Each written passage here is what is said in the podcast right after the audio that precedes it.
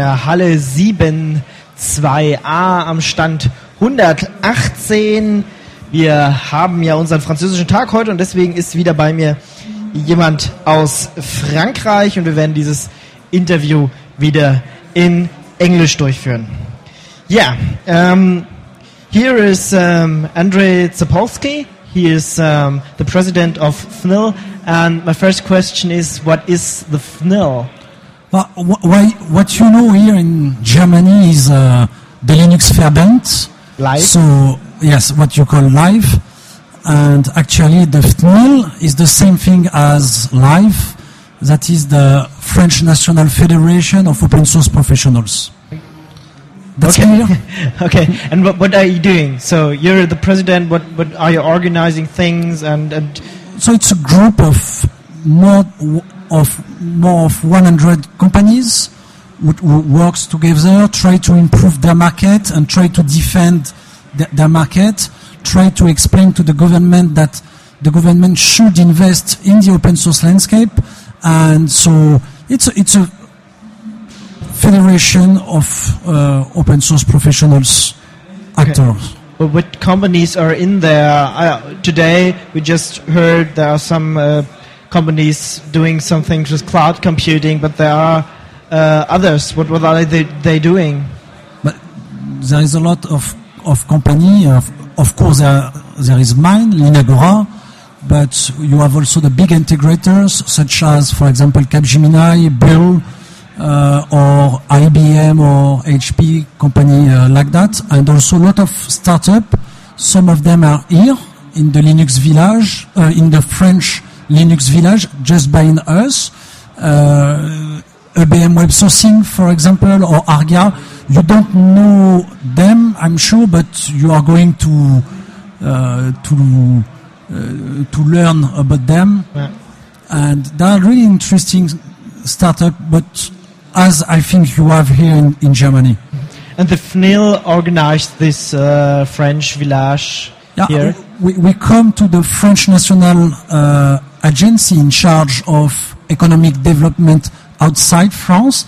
So this public agency is called UBI France. And we ask them to create this village.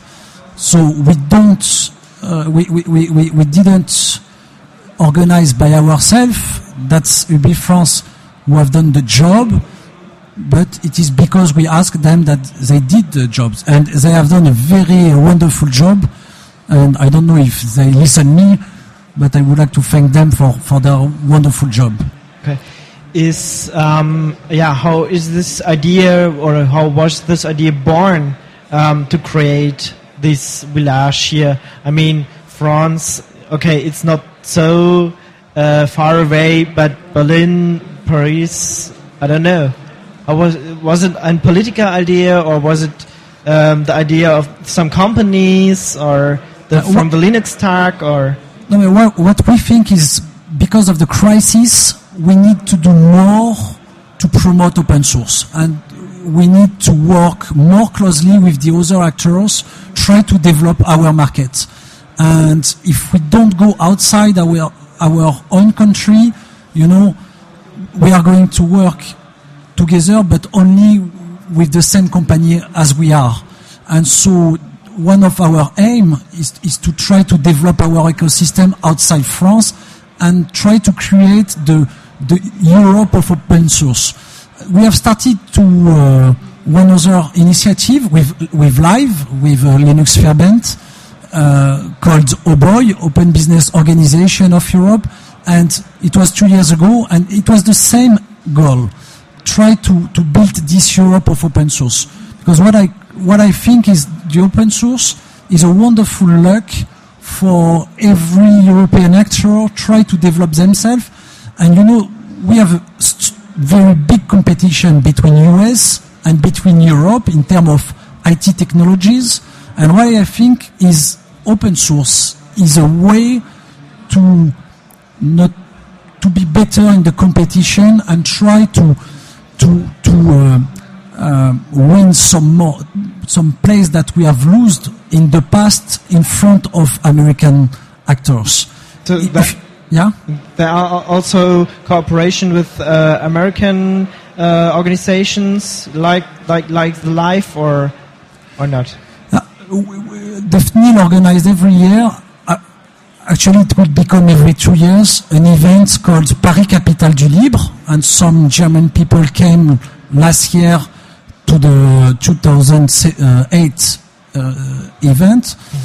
And last year, so we have also welcomed the first European open source think tank in cooperation with some US companies, and especially the one who is behind the, the open source think tank take place every year in Napa, Napa Valley. And th- this company is called Olliance. And so we also try to, to create this kind of bridge between Europe and US. Uh, uh, with always the same goal is to develop to make Europe more powerful with open source in the IT ecosystem.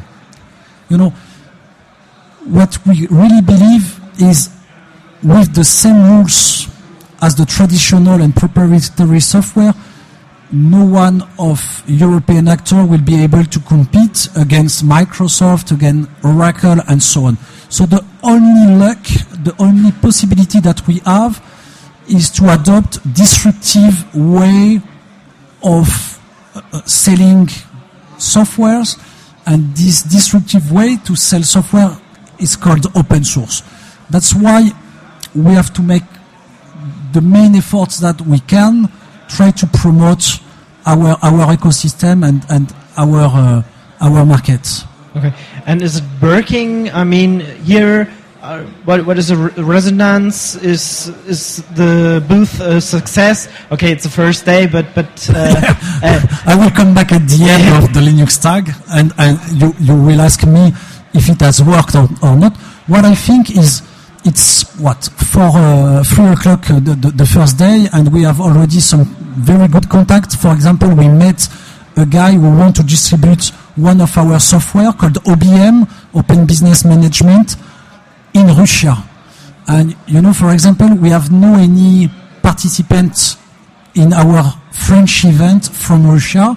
So what I think is, you know, Linux Tag is is the only place in Europe where you can find people from North Europe, pe- people from East Europe, and for example with Russia, even more on the on the east, from the east, and people from west, such as France or England, and also people from the south. So this is a unique place in Europe, and what, what I think is the Messe Berlin and the organizer of this event make a very very big staff and big job try to have all these people coming here in Berlin at the end of June. So that's why it is so important for us also to be here.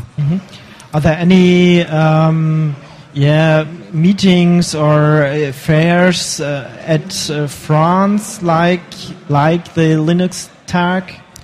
Yeah, yeah, we, we have many events. One of, of them is called Solution Linux. It is maybe the one with the closer than the Linux tag. It's around 3,000 participants.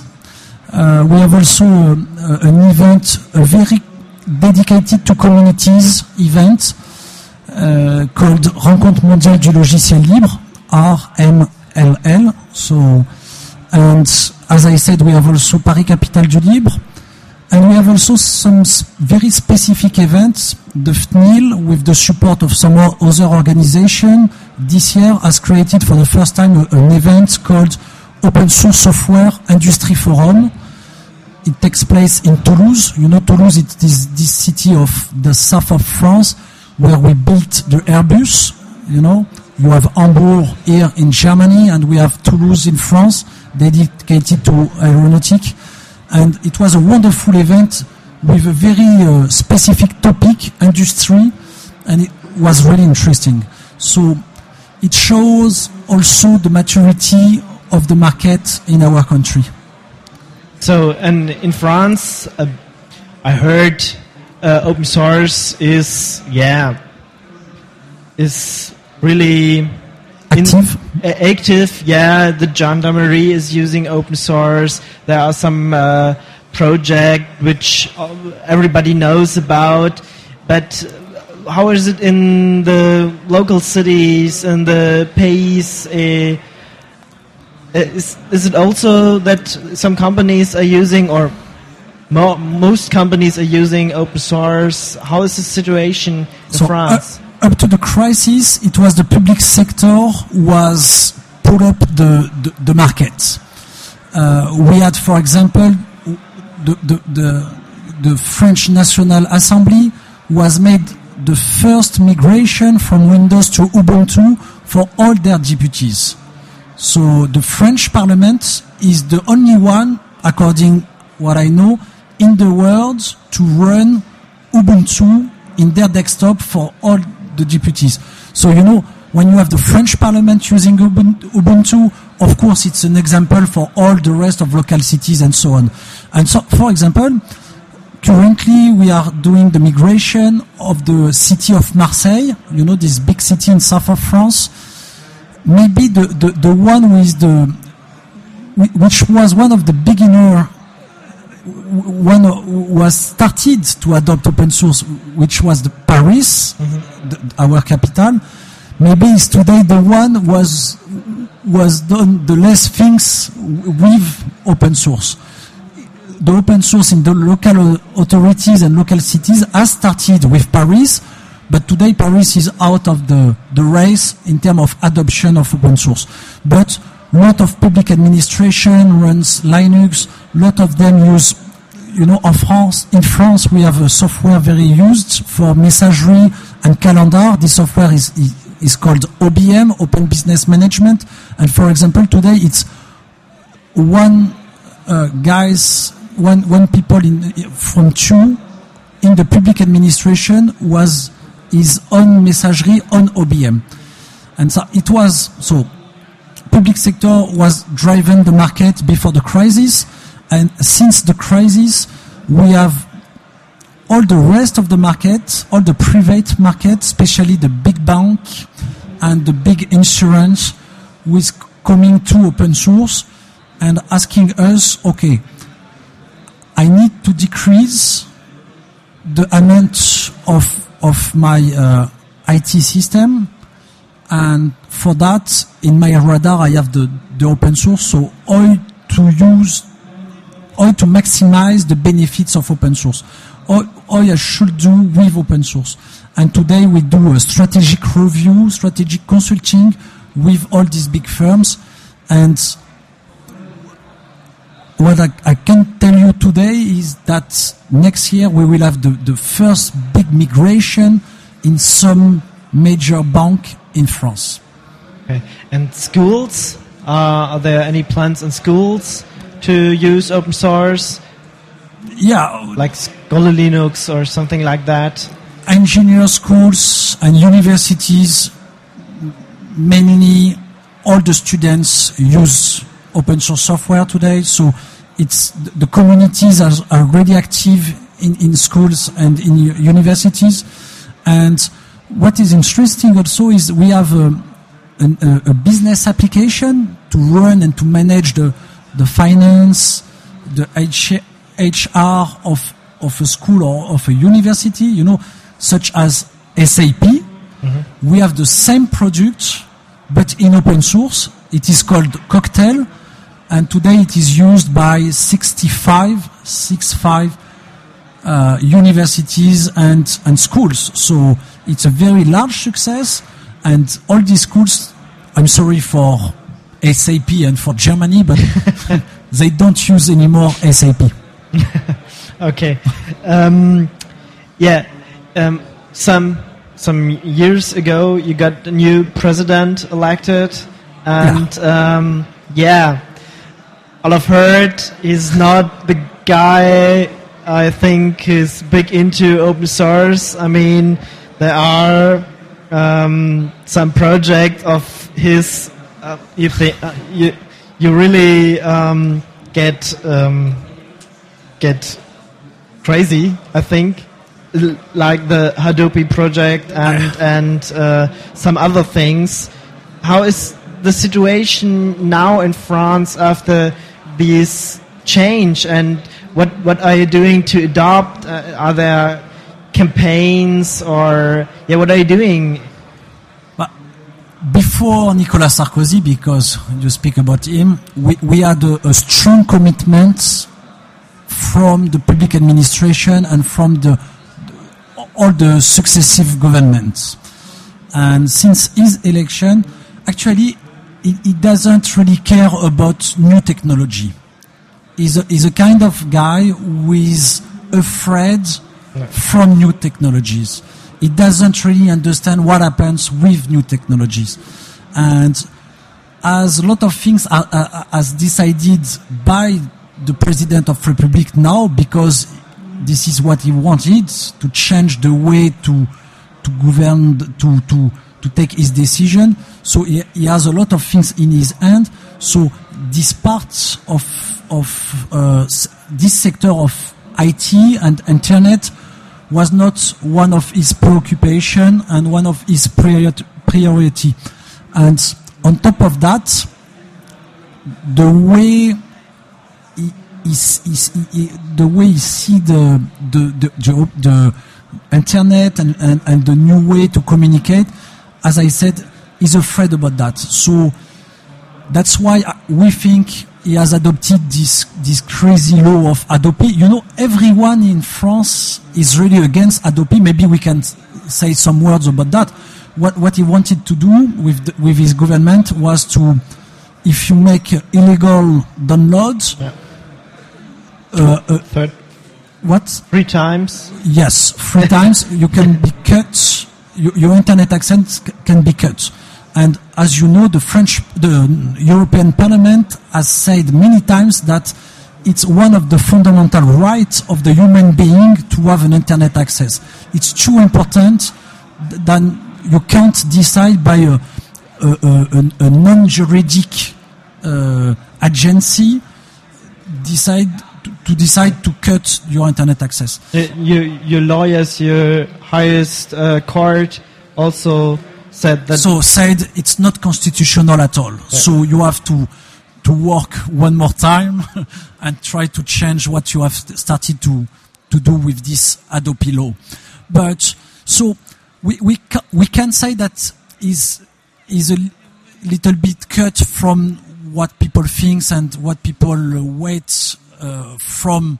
Uh, from a, a, a, a, modern president, so typically is not the is not it's not close to Obama, you know. yeah, but, For- but he is young. He is. Uh, uh, he seems to full He has of a energy and, and, so on. Yeah, Yeah, yes. but- But, he's more like uh, Silvio Berlusconi Yeah. than Mm. like Obama on, on this point. After that, what, what we need to say is we have now with him, because of him, we have National Secretary of State in charge of new technology. Or actually, it's more in charge of digital economic development, which is new and which is one of his promise during the campaign, uh, which is good for us because we have someone who, who, who, who, who, who listens. yes, to who listens us, who is able to, to work with, of course, the, the open source communities, but not only open source, all the IT systems and all IT ecosystems. So that's good. And what we think is that it, it, it's going in the right way. And for example, we have um, a, a plane, a plane for economic development because of the crisis, you know, and we have asked to put inside this plane a part dedicated to digital economy and this is what the government made this uh, secretary of state made and for example if you propose to do some r&d projects and if you take the commitment that this r&d project will be in open source you have more chance to be helped by and to be financed by the by the French government. So open source today is recognized as a way, you know, to to do a better R&D, and that's better to to do a, a, an open R&D than a, a, classical R&D. So things is going to go in, in the in the better way for open source in France after two years of almost nothing in terms of public policy. So before Nicolas Sarkozy, it was very active. During two years, no public policy, and from a couple of months now, we, we, we, we, we feel that the things are going in the right way. Okay, but is the FNIL uh, doing something against these? Yeah, like Hadopi. Are are you supporting campaigns or? Uh, for example, for for the the inclusion of the economic development plan in the global economic development plan, this is one of the proposal of the FNIL, and we have worked with the minister in charge of economic development for that. So, but the FNIL is more concentrated on the open source, uh, on the business issues around open source. So, and for the rest of policies, we have some other uh, associations, such as one is called April, and they have more than 5,000 members. So it's a very powerful uh, association. And so what we think is they do all the, the big issues around open source, not necessarily business, and we are really focused in terms of business. What we think is open source creates more employment in France and in Europe than classical software, and we believe, as I said in the beginning, that open source is a way to be more competitive against the, the, the US vendor of software. So this is the, our main uh, speech to the government, our main goal in terms of development. Okay, then. Thank um, you. Thank you very much. Thank you for you. RadioTux. That was uh, Alexandre Zapolsky, president of FNIL, and yeah, have a nice day. Thank you so much.